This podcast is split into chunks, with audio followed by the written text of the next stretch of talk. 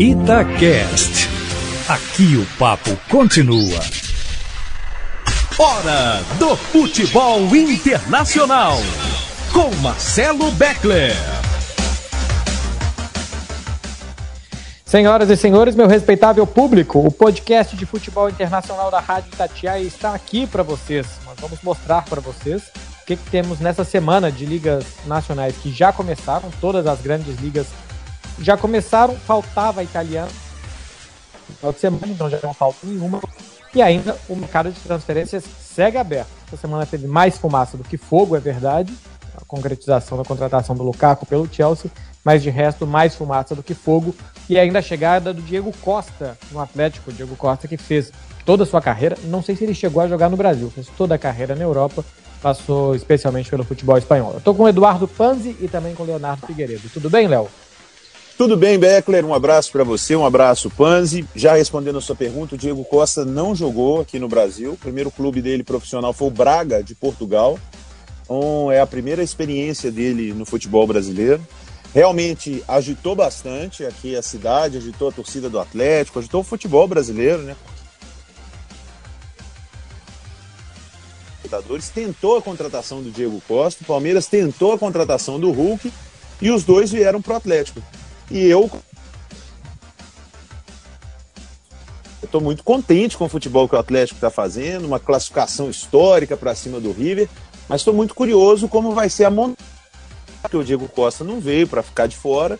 O Hulk se encontrou jogando muito mais centralizado, por mais que ele possa jogar pelos lados do campo.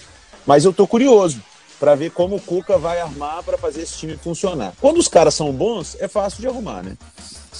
Pois é, o Panzi, o, o Hulk quando chegou, ele demorou um tempinho até pegar no tranco, né? Depois que arrancou, virou um dos melhores jogadores, se não o melhor jogador em atividade no futebol brasileiro, até também por essa falta de costume. Eu também não sei. O Hulk chegou a jogar, acho que no São Paulo, alguma coisa, não foi? No Vitória da Bahia, alguma coisa. Vitória. Assim. É, acho que ele fez base no São Paulo, né? Fez base no São Paulo e jogou no Vitória, mas eu acho que ele chegou Saiu a passar pelo cedo. São Paulo na base e tal. E saiu fez carreira fora depois que adaptou, se transformou na grande arma do Atlético essa temporada. Você acha que o fato desses caras terem passado aqui por, por fora, onde há um futebol realmente mais tático e tal, mais preparado nesse sentido, pode ajudar esse encaixe que o Atlético vai precisar para essa reta final? Ah, Beckler, eu acho que sim, cara. Quando você convive com os melhores, você, você melhora também. Não é que você vai virar o melhor, mas você vai ficar muito bom também. Igual eu participando desse podcast com Léo Figueiredo e Marcelo Beckler, melhorei muito. Então, acho que faz é. parte. acho que o, o, o Hulk você jogando. Como é que é, Léo? Ô, Léo, a, a, qualidade da sua internet tá das é, piores. É, é, eu tô no, no estúdio de baixo aqui da Rádio Tatiaia. Você tá no é, porão, né, Léo? Eu tô no, porão, quase que no porão. Eu, eu perguntei se você confirma que ele evoluiu com a gente, ô, ô Becker. Não, não, acho que não. Acho que ele já era muito bom antes. Continua excelente. Aí, tá vendo? não, eu tenho certeza que eu evoluí. Mas olha só, jogador que ficou tanto tempo na Europa, né? E jogadores que atuaram em campeonatos gigantes, o Diego Costa em clubes gigantes, é, com companheiros de clubes, jogadores espetaculares. Claro que vai chegar aqui e eu tenho certeza que se estiver bem fisicamente, vai deitar e rolar. Como aconteceu com o Hulk, eu acho que o Atlético fez duas contratações monumentais em termos de futebol brasileiro. Eles podem fazer diferença. O Léo falou aí da, de como jogar, né? Hoje eu estava é, acompanhando uma entrevista do Hulk, Léo, para o Sport TV, e fizeram essa pergunta para ele. E a chegada do Diego Costa, porque ele prefere jogar é, como um segundo atacante, como ele disse. Ele não gosta de atuar de costas para o gol, trombando com o zagueiro, apesar de que é ruim para o zagueiro trombar com o Hulk, né? Então, ontem mesmo, no jogo contra o River Plate, ele caiu muito pelo lado direito, principalmente no primeiro tempo, aproveitando as costas do Angileri, que jogou como um ponta. E eu acho que pode ser assim. O, o Diego Costa como centroavante, fazendo pivô, jogando de costas para o gol, como definidor, para tabelar com o Hulk por um lado, com o Savarino ou Vargas, quem for a opção do, do Cuca. Acho que tem um encaixe sim para os dois nesse time. E parece aquela frase pronta, é, pronta, clichê, ah, jogador bom tem que jogar. Mas eu acho que é assim mesmo. Se você tem um elenco com um Hulk e um Diego Costa, você tem que arrumar lugar para os dois no time, sim, porque cabe. Pois é, acho que são dois grandes jogadores. Acho que o Atlético vai muito bem, viu? Eu que acompanhei boa parte da carreira do Diego Costa aqui na Europa, na Espanha. Cara, é um centroavante que o que aparecer dentro da área, ele coloca para dentro, assim, ele arma o chute muito fácil. Não é aquele cara que precisa dominar tempo, que a bola fica muito perto do corpo, do jeito que vem, ele consegue se ajeitar para finalizar. Tem dois, é, usa o corpo muito bem, para gerar em cima de zagueiro, para trombar em zagueiro, para abrir espaço, para fazer pivô e tal. É, sabe usar muito bem a força que ele tem.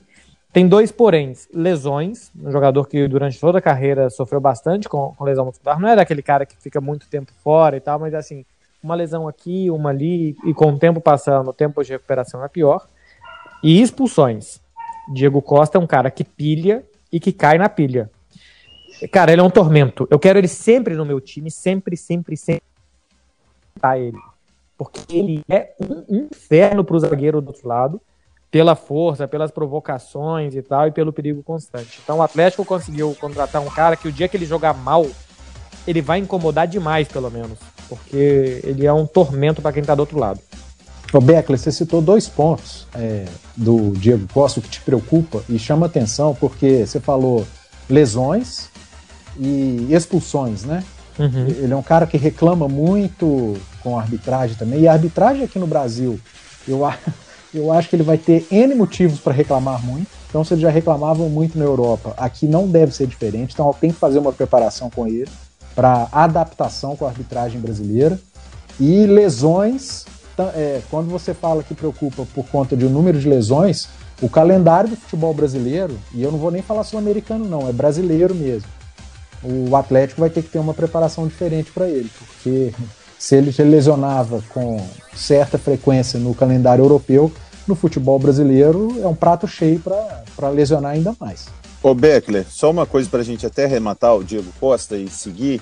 É, esse ponto sobre a arbitragem, o Hulk, quando chegou, ele teve dificuldades para se acostumar. Né? Ele teve alguns problemas com a arbitragem, e lances em que ele considerava que ele estava sofrendo falta, ou a maioria das vezes quando ele chegava empurrando. A arbitragem no Brasil, ela funciona diferente. Então o Diego Costa, com certeza, precisa ser brifado, como disse aí o, o Panzi, pelo comportamento que ele vai ter aqui, porque Aqui encostou é falta, diferentemente da Europa, onde o lance segue mais, e esse é o tipo de jogo que ele faz. Uhum. Brasil, vai né, ter desag... É, aqui no Brasil. Porque a América do Sul não. Ontem mesmo não, não, deixou, no Brasil. deixou o jogo correr. Aqui no Brasil Exatamente. é uma coisa absurda. Ele vai, ele vai ter que se adaptar, mas ele é, é um bom centroavante, um cara que tem qualidade. E o melhor de tudo para o Diego Costa, né? Ele vai entrar num time que está prontinho, né? Que está é. tudo funcionando ajudar bastante. O Atlético está fazendo uma grande campanha esse ano.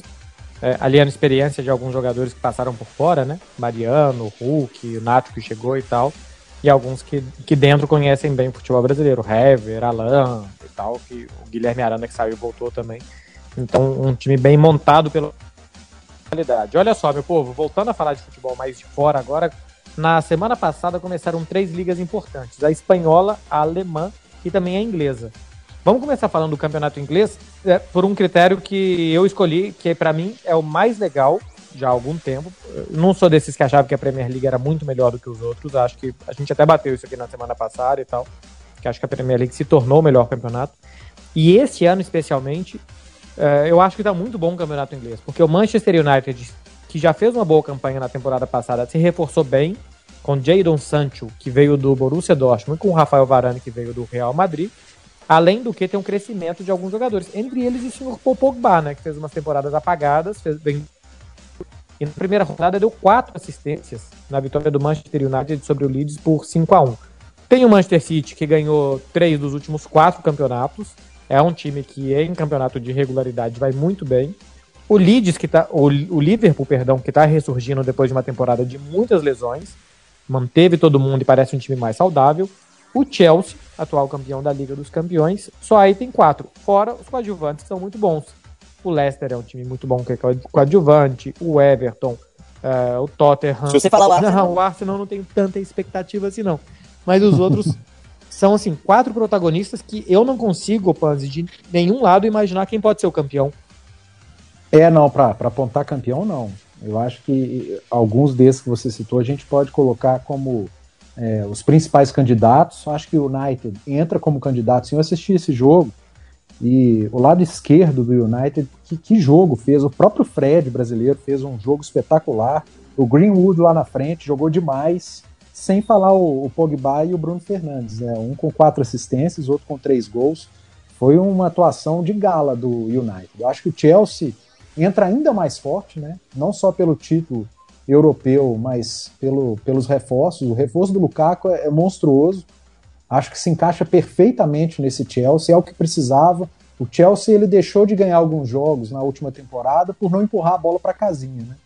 Ou por ter é, sentir falta desse jogador é, de comando de ataque. Então o Lukaku para mim se encaixa perfeitamente e o City pelo, pelo histórico é, que está sempre chegando é um time que parece ser moldado para ganhar a Premier League. Qualquer outro fora desses três, eu vou entender como é, não como uma mega surpresa. Mas o e o Liverpool? Próprio, o próprio Liverpool, vou entender ah. como surpresa ganhar a, a, Premier League. Eu acho que fica para mim esses três e, e, os outros correndo por fora, o Liverpool um deles.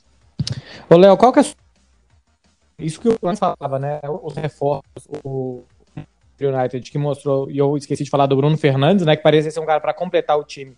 E ele virou dono do Manchester United desde que ele chegou, o principal jogador. E o Lukaku, não dá para dizer que é uma contratação de pinça do Chelsea, porque pro Lukaku você precisa de uma grua para contratar, de um guindaste. Porque o homem é um touro. Mas é assim, dois times que eram bons ficaram muito bons e o Manchester United, depois de quase uma década, né? Assim, entre aquela baixa que teve desde a saída do Ferguson até essa subida agora, quase 10 anos. E agora parece que está encostando no grupo de cima de novo, Léo.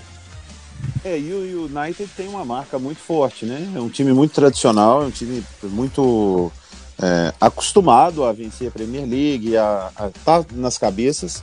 Eu acho que é o, é o campeonato mais legal, exatamente pelo que vocês falaram, pelo tanto de qualidade que tem é impossível apontar nesse momento né, para a Premier League, apontar nesse momento um grande favorito.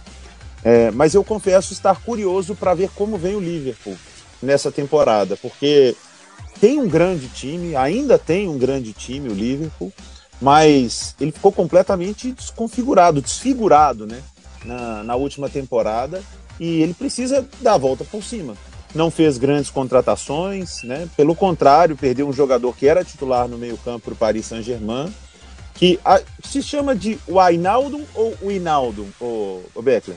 Eu escuto as duas coisas. Eu falo Wijnaldum e eu não tenho a menor ideia se eu estou certo ou não. Ah, tá. Então contratou é, outro dia aquele... eu tava, outro dia eu tava assistindo um jogo com a minha mulher, aí eu falei Wijnaldum, aí o narrador narrou Wijnaldum. Aí ela, você não sabe nada. Eu falei, ah, tá certo. é, então assim, contratou aquele cara que era do. Que do baita clima entre o casal. Peraí, que baita clima entre o casal, hein? Assistindo, não sabe nada. Você tá certo. É por isso que a gente se dá bem. É.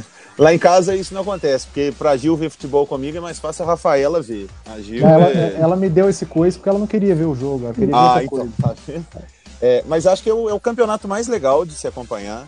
São, são times que conseguem investir bem, né? E dos coadjuvantes, é, o Tottenham, que teve a beira de perder o Harry Kane, né? Muitos falavam que ele, que ele poderia sair para ir para o próprio Manchester City, mas a permanência dele no Tottenham deixa o Tottenham ainda um time ali ainda para encher o saco desses que são os candidatos. E o Arsenal é lamentável, é lamentável a atual situação do Arsenal, porque é um time de muita camisa, de muita tradição, mas o que sofre torcedor do Arsenal, e eu conheço vários aqui no Brasil que gostam tem do Arsenal. Tem muito, né, Léo? Aqui no Brasil tem muito. Tem muito. O Arsenal, pô, time, time, time Thierry Henry, Bergkamp, o Beckley vai se lembrar muito bem a Champions que o Barcelona ganhou com o gol do Belé, que foi em cima do Arsenal, que tinha um timaço. Timaço, é... que um ano antes tinha ganhado o Campeonato Inglês invicto, né? 2003, Exatamente. 2004. Capitão Gilberto Silva.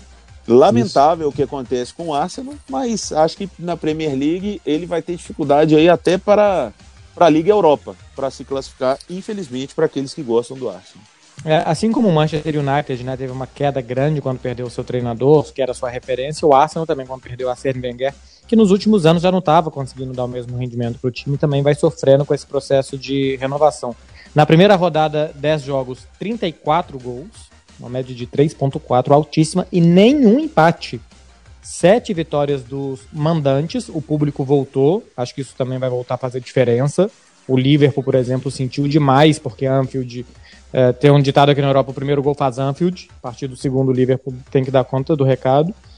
É, sete vitórias dos mandantes, três do visitantes, dos visitantes, nenhum empate. Então vamos ver também como é que vai ser o retorno do público. A gente tem. Diga, Léo. Não, desculpa interromper, é só porque você falou tá falando da grande média de gols, tem a, a alteração da Premier League no VAR, né?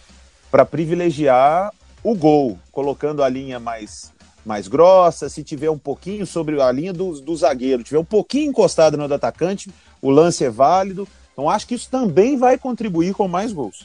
Também vai. E é uma coisa que eu não entendo muito, porque assim, pô, antes o cara estava impedido por um centímetro. Agora a linha vai estar tá um pouco mais grossa e ela vai dar condição ou não igualmente por um centímetro igual, sabe? Só que antes o que era 4 centímetros vai virar um agora. Por, por, essa margem de erro, mesmo com a margem de erro, você continua Isso. tendo resultados apertados, sempre, né? É, sempre vai ter. Então, é, realmente acho que vai sair mais gols, porque você vai validar mais lances que você estava anulando. Mas eu acho que a polêmica vai continuar, cara, porque se você fala assim, tem uma margem de erro de 10 centímetros. O dia que alguém ficar impedido por 11 centímetros, você vai falar, pô, mas foi só um. Foi porque um foi porque os, os 10 da margem de erro. Então, não sei se vai mudar muito. O Léo falou, e a gente já vai mudar de, de liga, é, da ausência do Harry Kane, frustrando os planos do Manchester City de ter um centroavante, e o Panzi tinha falado, né, que o Chelsea com o Lukaku começa a colocar umas bolas para dentro que não colocava. O Manchester City é um desses times também que tem esse problema. E tem um centroavante meio que quicando, que é o Cristiano Ronaldo, atacante da Juventus, que na temporada que vem acaba contrato, 36 anos, e que eu não sei vocês, meus queridos senhores, mas eu acho que nessa condição que o City tá, caía como uma luva, Léo. Cristiano Ronaldo um fazedor de gols em um time que perde tantos gols. É, a situação dele tá, tá bem estranha, né? Porque eu vi a campanha da nova camisa da Juventus e não aparece o Cristiano Ronaldo. Aparece. aparece. Ah, agora ele apareceu, então saiu. A, porque a, na camisa falando que não tinha. A camisa da bola de vôlei, né? Ah, não é. é. Correios. A camisa do Correios. Horrorosa. Nossa senhora, cara, mas assim. Eu assisti, eu assisti agora de tarde, a gente tá gravando isso na tarde de quinta-feira. Eu assisti agora de tarde um amistoso, um jogo treino vai, da Juventus principal contra o time sub-23 da Juventus. Eles jogaram com essa camisa amarela, cara. São 11 entregadores de carta correndo para tudo quanto é lado. Não, é, o Brasil é o campeão mundial do meme, né? O que já fizeram de meme com, com a foto do Cristiano Ronaldo, com a bolsinha tira-cola, bonezinho então, correio. Então, acho que aí, então, de certa forma, dá uma esfriada em, em, né, em, boatos dele sair agora, neste ano. Achei legal o posicionamento que ele teve. Né? É, ele, ele, tinha de se posicionar assim. O Beckler sabe que eu acompanho o programa que o Beckler mais gosta na Espanha, que é o Tiringuito. Eu, eu acompanho para ver muitas vezes coisas do, do Real Madrid e tal, por causa do, do Pedrerola, que é muito bem relacionado com o Florentino Pérez, mas tem que filtrar bem, né, Beck? É, é. Tem que filtrar bem. Ali tem muito mais entretenimento. Mas eles, pô, tem um cara lá, o não sei se Beckler conhece, o Edu Aguirre, o cara falou que o Cristiano Ronaldo ia voltar pro Real Madrid, que o Ancelotti tinha pedido e tudo. Aí no outro dia o Ancelotti postou na rede social dele, falando que, que respeitava e que adorava o Cristiano, mas que não tinha pedido contratação dele. E no outro dia o Cristiano Ronaldo falando sobre o Real Madrid de uma forma muito bacana, como não haveria de ser diferente, né? Mas que o ciclo dele tinha passado. Pô, pelo amor de Deus, tem que a turma tem que ter um pouquinho de responsabilidade com as notícias também aí, né? É, mas o Léo, cá entre nós, conheço o Edu Aguirre. É, ele não ia se jogar numa piscina sem água, não, hein?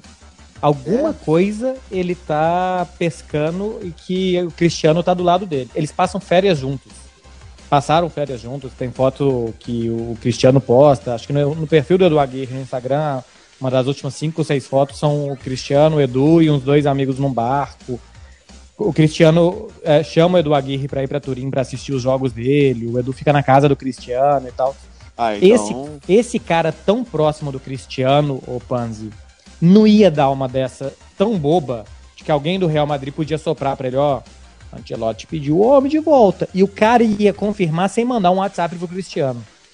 No mínimo, o Cristiano tá falando assim, cara, lembra pro, pros caras aí que eu tô no mercado. É, Sabe, assim, ó, um, aqui a gente vai errar, mas daqui a pouco eu te faço acertar. O dia que eu fechar, eu, eu falo para você e pra ninguém quem quer. É. Porque o, o mundo da bola, né, Panzer, como diria o outro, tem dessas, né? Demais. Às vezes o clube não está pensando em determinado jogador, mas o próprio jogador tem o interesse, ele solta, planta sementinha para ver a repercussão. E a gente sabe que dependendo da, da repercussão, muito clube embarca. É, agora, seria uma perda gigantesca. Um ano que a Inter, atual campeã italiana, perdeu um dos seus principais jogadores. Aí poderia a Juve se aproximar de novo do título italiano. Agora, para o Real Madrid, o retorno do, do, Cristiano Ronaldo seria espetacular, principalmente é, numa temporada em que o Messi saiu do Barcelona. Acho que para o Real Madrid seria é, uma baita de uma cartada e para a La Liga nem se fala, né? Depois de perder é, três grandes estrelas, Neymar, Ronaldo e Messi, no ano que perde o Messi, ter o Ronaldo espetacular também. É, eu, eu nem acredito que eu vou discordar do Panzi. Você acha que seria ruim para o Real Madrid ter ele de volta? Acho, acho. Acho que seria ruim, é, porque o Cristiano Ronaldo não é o mesmo que deixou o Real Madrid. O Cristiano Ronaldo hoje é um centroavante que, por mais que ainda esteja bem fisicamente, ele não consegue mais é, correr atrás do lateral, fazer lado de campo, que é uma. O que o Real Madrid pecou muito na última temporada foi a falta de competitividade, a falta de intensidade de marcação. E hoje o Cristiano Ronaldo precisa de um time que jogue para ele. E hoje, com toda justiça, o Real Madrid joga para o Benzema, que fez por merecer este momento que o Real Madrid está fazendo para ele. Então, e o Real Madrid tem que dar mais oportunidades para o Vinícius Júnior. O Real Madrid tem, tem, precisa, porque não saiu, tem que dar jogo para o Hazard, tem que tentar fazer o Hazard jogar no time do Real Madrid. Já que voltou o Bale, tem que tentar fazer o Bale jogar. E existe uma possibilidade de contratar o Mbappé. Então, eu acho que não. É, sabe, toda a gratidão do mundo. Eu, eu reescreveria o que disse o Cristiano da relação dele com o Real Madrid, mas acho que não. O que já passou, é hora do Real Madrid pensar em outras maneiras. E hoje, o Real Madrid precisa sim valorizar o Benzema, que sem clubismo nem nada, eu acho que o Benzema foi o melhor centroavante da última temporada. Vocês lembram o que eu falei lá no início do podcast hoje, né? Hum. É, jogador bom tem que ter lugar no time se você tem Ronaldo e Benzema, os dois para jogar ali, um fazendo o segundo atacante. Eu acho fez isso muito tempo. 4-4-2 com dois centroavantes, cara. A Juventus joga com Cristiano e Morata. Pois é, cara. Acho dá errado, dá sim, errado. Eu sei o que, que o Léo quer. O Léo quer o Mbappé. Todo mundo sabe. Não, é, não é nem o querer sabe, assim, o Mbappé. É lógico. Mbappé, que... Mbappé mas... o Léo. Não, cara, mas é imaginar assim, o, o Real Madrid precisa de intensidade. O Real Madrid precisa de, de, de marcação. Qualidade técnica já tem. Eu, eu, tive um embate na redação outro dia aí com o, Lu, o nosso Lucas Von Dollinger, que chegou, que é produtor da, do, do Rádio Esporte, da turma do bate-bola comigo. E ele falando, ah, porque o PSG vai deitar, e assim, todo mundo famigão. Olha a escalação do Real Madrid, olha a escalação do Bayern, olha a escalação do City, do Chelsea. Não é assim também, não. Ah, vai ter um ataque. Não. Cara, o Real Madrid tem muito talento. O Real Madrid não precisa neste momento. E eu acho que seria um retorno sem o Cristiano ser o que ele foi. Então poderia dar uma arranhada no que ele significa. O Cristiano é, Ronaldo isso tem também estátua acho. lá. Hum.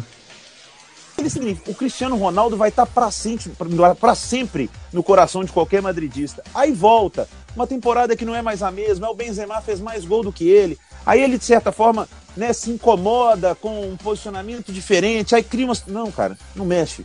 É, foi ótimo enquanto durou. Tem uma coisa que eles dizem na Espanha, as segundas partes nunca são buenas. Que é tipo isso, as, os retornos, uhum. sabe, quando você volta um relacionamento que já acabou e tal. Isso não costuma dar certo. É, eu, eu, acho que a gente não tem essa coisa dita em português, mais ou menos, de, desse sentido, até porque a gente costuma insistir em alguma coisa que não deu certo de primeiro, ou que deu certo durante um tempo e depois é isso, né? É a história do, do Cristiano com o Real Madrid acabou e assim, pô, todo mundo vai lembrar para sempre o que ele foi. Tá certo, vai de outro jeito. Eu acho que os dois têm bastante perder. Embora eu acho que um 4-4-2 com Cristiano e Benzema talvez pudesse dar certo. Antes da gente falar de Espanha, eu queria, queria só passar rapidinho na Itália. A Juventus perdeu a hegemonia na última temporada, eram nove títulos consecutivos. E a Inter de Milão que ganhou, perdeu o Lukaku e perdeu o Hakimi. Perdeu o melhor lateral direito do campeonato e perdeu o melhor jogador do campeonato. É, aí tem o Milan que terminou no G4, o Atalanta terminou no G4, o Napoli terminou ali perto, ainda não sabe se o Insigne vai ficar ou não. A Roma se reforçou pouco, a Lazio também se reforçou pouco. Enfim, Panzi, você acha um campeonato aberto para essa temporada?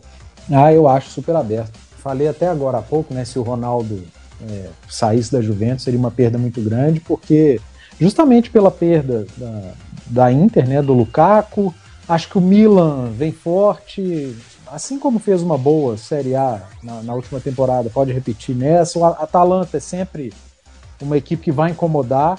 Napoli tem incomodado muito. E eu acho que, que a Juve tem tudo para tentar recuperar a. Não vou chamar, é, a hegemonia, né? Porque foram muitos títulos seguidos, perdeu na última temporada. Acho que tem sim. Principalmente com a permanência do Ronaldo na Juventus. Pra, acho muito mais importante o Ronaldo hoje na Juventus se ele retornasse para o Real Madrid. É, ele é mais fundamental na Juve do que no Real Madrid. Até porque, né, Léo, é, apesar de toda a idade, ele continua dando 30 gols por temporada e a Juventus fez, para mim, a contratação da temporada, que foi o Locatelli. Era um jogador do Sassuolo, fez uma boa Euro. O técnico do Sassuolo acabou de sair, foi pro Shakhtar Donetsk, que entrevistei ele essa semana, Roberto De Cerbi, e, De Zerbi, e é muito bom treinador. É, mas acho que a Juventus, contratando de novo no mercado interno e mantendo seus principais jogadores, Chiesa mais maduro e tal, é, larga na frente, né, Léo?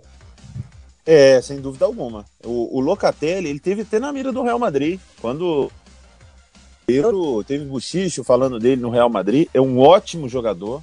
E a Juventus precisa, né? Algumas vezes a gente estava citando aqui, ah, qual a diferença do Cristiano Ronaldo, porque quem que vai criar ele? Você, olha, você olhava para o meio campo da Juventus ali, era meio complicado. É, Rabiot, Betancourt, é, Ramsey, meu Deus. Pois é, então não está no patamar dos grandes da Europa neste momento para brigar por uma Champions, né? E é um jogador jovem, um jogador italiano, é, que tem tudo para chegar e ser titular e dar certo. É, agora, e o Arthur Beckler? Que notícia é do Arthur? O Arthur teve uma lesão muito estranha. Ele teve uma pancada e não cicatrizou bem. Tipo, teve uma fratura e não cicatrizou bem. Eu acho que é na canela, é num osso esquisito e tal e não cicatrizou legal. Então ele tentou um tratamento conservador sem operar, não deu certo, teve que operar meio que para colar o osso e tal. E só vai voltar a jogar depois da data FIFA de setembro. Tá treinando sozinho e tal, tá fazendo um trabalho meio que à parte, mas assim, foi uma coisa estranha que aconteceu com o Arthur, uma lesão bastante rara. Eu não faço a menor ideia do nome. Eu tô gravando esse podcast de Turim e eu não sei cadê a Clara ali. Uma Ué, mas o que, que você tá fazendo aí então? Aqui, aqui da Clara Albuquerque, eu, é, não sei, acho, acho que ela tá na cozinha. Eu tô andando agora pela casa procurando ela. Ah, é, seria banho. até bom que você encontrasse, porque eu ia citar que o, o meu querido e glorioso Bolonha ele hum. conseguiu perder, ser eliminado da Copa Itália pro Ternana, ou Ternanã, não sei nem falar o nome do time lá de Terni. Então já começou bem, meu Bolonha. Já não ah, tem mais para quem torcer na isso é, temporada. É, isso é estratégia, o Panzi, para dar importância só pro campeonato. É, para não, não ser rebaixado. Já brigamos para não cair. para não dividir forças. Olha só, meu povo, a Clara, Clara Boqueque, para quem não sabe, é correspondente da TNT na Itália, tá tomando banho, então a gente vai ficar sem explicação melhor da lesão do Arthur, infelizmente. É, vamos passar rapidinho. Ah, saiu do banho. Saiu do banho, tá andando aqui. Clara, vem aqui, você vai participar do podcast da Itatiaia. Ela tá sem fone, então ela não vai escutar vocês. Explica a lesão do Arthur aqui pro Edu Panzi e pro Léo Figueiredo. Oi, gente, tudo bem? É, vamos lá, o Arthur teve uma calcificação pós-traumática, é uma lesão bem comum, não onde na, é na canela, mas entre é como se fosse entre o osso, tem uns termos que eu não lembro exatamente agora, mas é na canela. E por conta de uma pancada, é como se o, a pancada tivesse trazido um trauma que calcificou, então ele precisou abrir e tirar. Uma, ele tirou uma pedra de dentro da, da canela é realmente uma calcificação. Ele iniciou com um tratamento tradicional, que é com ondas, e diminuiu um pouco essa calcificação, mas não foi suficiente para essa calcificação sumir. E aí agora ele fez a cirurgia, não poderia ter sido feito antes, porque precisava que a calcificação parasse de crescer. Quando ela estabilizou, ele fez a cirurgia. E então ele agora tem a recuperação ainda até fim de setembro, início de outubro. É, bastante demorada, mas é uma, é uma lesão que não é nada comum, não só entre atletas, mas entre pessoas mesmo. É uma lesão bastante rara, digamos assim. Então ele deu um baita azar. O Arthur, que ainda tenta se firmar na Juventus. Muito bem, agora vai trocar de roupa, tá molhando o chão todo. Quem precisa de Marcelo Beckler, Panzi? Me, me é, responda. Sinceramente, o cara mal informado, cara. ainda bem que tem a Clara. veio, veio salvar. Cara, Olha... a Clara não só falou dela, a Clara, ela não é jornalista, ela é, ela é médica, né? Médica, é. né? Ortopedista. Ortopedista. Você tá doido, a explicação que ela deu aqui, sem brincadeira. Eu, ô Beckler, você pode passar no RH, no nosso correspondente do RH da Itatiaia, de pegar suas coisas e fazer seu acerto, é. que a Clara começa no próximo podcast. A, a, minha explicação foi ele teve uma lesão esquisita e volta em outubro. Veio a doutora Clara e explicou tudo. Olha a gente já bateu meia hora. Eu quero que a gente passe rápido pelo campeonato espanhol que começou na semana passada com os três grandes candidatos vencendo. O Atlético de Madrid 2x1 para cima do Celta, o Real Madrid goleou, fez 4x1 contra o Alavés, e o Barcelona encantou, hein? Mas assim, encheu os olhos de quem viu, assim, o pessoal ficou meio que emocionado com o Barcelona fazendo 4x2 na Real Sociedade. Eu começo falando do Barça, foi um time muito mais coletivo e mais imprevisível, porque antes era muito previsível o que ia acontecer. Dá todos os problemas, deixa fora de campo, deixa resolver tudo. Agora, como não tem o cara que faz isso, aí você tem um ponto positivo e um ponto negativo. O ponto negativo é que o cara que resolve tudo não tá mais, então nem tudo vai ser resolvido. O ponto positivo é que tem muita gente boa que não resolvia. Griezmann, De Jong, os laterais, Agora chegou o Memphis. E esses. Até o Braithwaite, que não esperem que ele faça isso, mas até ele resolveu dois gols e uma assistência no primeiro jogo. Então ficou um time mais coletivo e que eu acho que pode dar muito certo. Qual que é a sua expectativa, Léo, para o campeonato? Eu sei que a gente já estourou, então vamos rapidinho com a Liga. É, então, eu, eu acho que passa bem pelo que você disse. O Barcelona vai ter que se transformar né, num time coletivo. Talvez isso tenha uma parte positiva, né, de, dos jogadores que não tinham tantas oportunidades de serem protagonistas no time, isso vai acontecer. O Memphis Depay fez uma boa estreia, ele é um bom jogador, foi uma boa contratação que o Barcelona fez. É, sinceramente, não imagino como o Agüero vai entrar fácil se o Braithwaite continuar correndo, porque ele não é brilhante tecnicamente, mas ele, é, ele luta muito, ele, ele consegue entregar alguma coisa, as brincadeiras ficam nas comparações, porque sai o Messi, entra ele, mas fico é, com pena de torcedores do Barcelona de imaginar que a 10 do Messi pode ser 10 do Coutinho. É, o que, aliás, eu tava vendo hoje, Panzi, desde 2000, a camisa 10 do Barcelona é ocupada por sul-americanos. Porque ela foi do Rivaldo, aí passou do Rivaldo pro Riquelme, do Riquelme pro Ronaldinho, do Ronaldinho pro Messi. Então, assim, Nossa assim, senhora! É, que, que, olha os camisas. E antes tinha sido o Giovanni e Santos, Cara, é, não, o ex-Cruzeiro, o ex-Santos. Aí teve um ano só que ficou com Litmanen, um jogador finlandês. Mas assim, nos últimos 25 anos, só uma vez não foi de um sul-americano a camisa 10 de um dos maiores clubes do mundo. Pô, esses nomes que você falou aí, eu se eu sou o Coutinho, eu agradeceria. Falei, oh, gente, obrigado, mas eu não vou ficar com a 10. Eu não vou jogar com a 10. Porque eu não sei como é que funciona na Espanha, você está muito mais habilitado para falar. Se fosse aqui no Brasil, a, as comparações aconteceriam a cada minuto de cada jogo. Ah, tá vendo aí, ó, 10, era o Messi, agora é o Coutinho. Antes do Messi era o Riquelme, era o Ronaldinho, agora é o Coutinho. Eu acho que é uma pressão gigantesca para literalmente, né, para as costas do, do Coutinho jogar com a 10 do Barcelona. Então, Tem um eu... outro lado, Beckler. Ó, Beckler, ô Panzi, perdão. Ah. Você coloca o Coutinho que se não jogar bem e tal, você já mata já, porque o Real Madrid fez isso. Saiu o Cristiano Ronaldo, virou do Mariano Dias. Ou seja, quem tinha camisa 7 guardou no fundo do armário e escondeu. É, é porque assim, tinha que usar a 7. Falou assim, gente, vamos, vamos colocar em qualquer um para dar uma esfriada, sabe? O que, é. claro, que Coutinho e Mariano também é diferente. Antes eu só queria parabenizar o Panzi, no meio do raciocínio dele, que usou literalmente de uma forma literalmente correta, porque tem uma coisa que jornalista faz errado, além de todo o resto, é não saber falar é, ah, é, literalmente, literalmente, da forma correta. Tudo, né? Literalmente é para tudo aqui.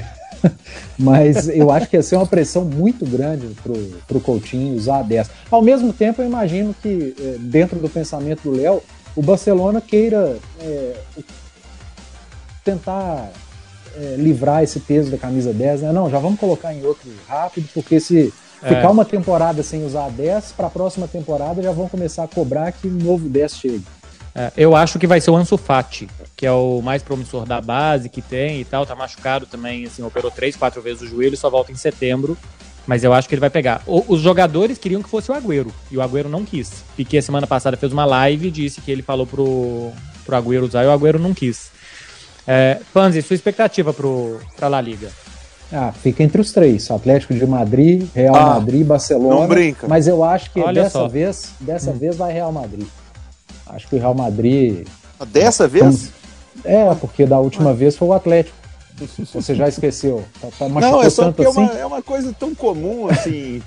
ah, vai ser o Real Madrid e tal. Por mais que os últimos anos aí a gente, como diz o Beckler, nós estamos meio sabático, né? Mas eu eu acho que o, o, o campeonato está bem aberto. Ainda é muito cedo para falar. O Real Madrid tem, tem a melhor. Mas é lógico que é cedo. O campeonato tecnicamente. começou É, ontem. mas tecnicamente, mas assim, no ano passado, cara, na temporada passada, o Real Madrid teve um momento de derrapado e o Atlético teve um momento absurdo ganhando de todo mundo, disparou e quase perdeu. Então, sinceramente, eu acho que a La Liga precisa é de atração, sabe? Eu acho que vai ficar em a- Madrid, viu, Léo? Tomara, tomara, É. do lado branco. Eu, eu acho que os três têm e- um equilíbrio muito grande. É, E eu acho que é isso que o Léo falou. Que ela mais precisa é de atração, ela precisa de nomes próprios. Precisa de Hazard jogar muito bem, do Griezmann acontecer, do Memphis, é, do, João do- Félix, né? João Félix, é, esses caras assim, pô, é, ela precisa começar a brilhar de novo, porque porque senão ela vai ficar pra trás pras outras, que a gente tá falando do italiano com Cristiano Ronaldo, do inglês que tem 4, 5 times, o francês tem um time só, mas as pessoas vão ver esse time jogar e tal, enfim. La Liga não pode ficar pra trás, porque o bonde passa e o dinheiro vai indo pra outros lados. E aí daqui a pouco pra esses times se recuperarem, pode ser difícil. Pô, Becker. vamos lá, né? Diga, diga. Não, só vou fazer duas perguntinhas para vocês e é sem estourar. Vocês têm Um 10 story pra segundos. responder. 10 segundos para responder. É, duas perguntinhas. De Bruyne, Kanté ou Jorginho? Guardiola, Mancini ou Tuchel? Ah, é uma boa, que são os indicados da UEFA pro prêmio de melhor jogador da temporada, o que conta só competições europeias. Isso, não tem Copa América, né? É, ó, pra mim Por o isso melhor faltou alguém. não tem, é, não tem Copa América e não- e acho que não entra os campeonatos nacionais também da Europa, que outros jogadores, o Lukaku, por exemplo, foi muito bem e tal. Ó, para mim é Kanté pela reta final da Champions e pra mim é Tuchel que pegou um time do nada, pegou um time que tava queimando e transformou ele no campeão europeu, Léo. Pra mim é o Jorginho, porque acho que foi o, o melhor durante todo o tempo e teve protagonismo e apareceu na Eurocopa e na Liga dos Campeões. Não é um grande craque, mas teve uma grande temporada. E nos treinadores, eu gostaria de votar no Mancini, mas eu acho que ele tem cometido alguns erros. Então, Eu- ai, eu tamo concordo engraçado, com- Léo Figueiredo. eu, eu Ah, concordo com você, Beckler. Eu concordo com você. O, o, o Tuchel, é, o que ele está fazendo, o que ele fez, é, é brincadeira. É, eu concordo. Eu sei que eu sei em quem o Panzi vai votar. é, vamos eu ver, sei, vota mas- Panzi. É Jorginho e Mancini, porque eu quero. É, e é um anti-Guardiola, tá vendo? Anti-Guardiola. Sabia que Sempre. Ele nunca gostou do Guardiola. É. Eu que gosto. O Panzi nunca gostou. Eu- É. Na verdade, eu sou clubista. gosta de futebol mal jogado. Eu fui clubista. É, o Mancini foi campeão, além do Wagner Mancini, que não podia estar na eleição porque treinou o América e a eleição da Euro. Tudo um. Só por isso. É. tem, o, tem o Roberto Mantini que ganhou a Euro com a Itália. Olha só, meu povo, vamos lá.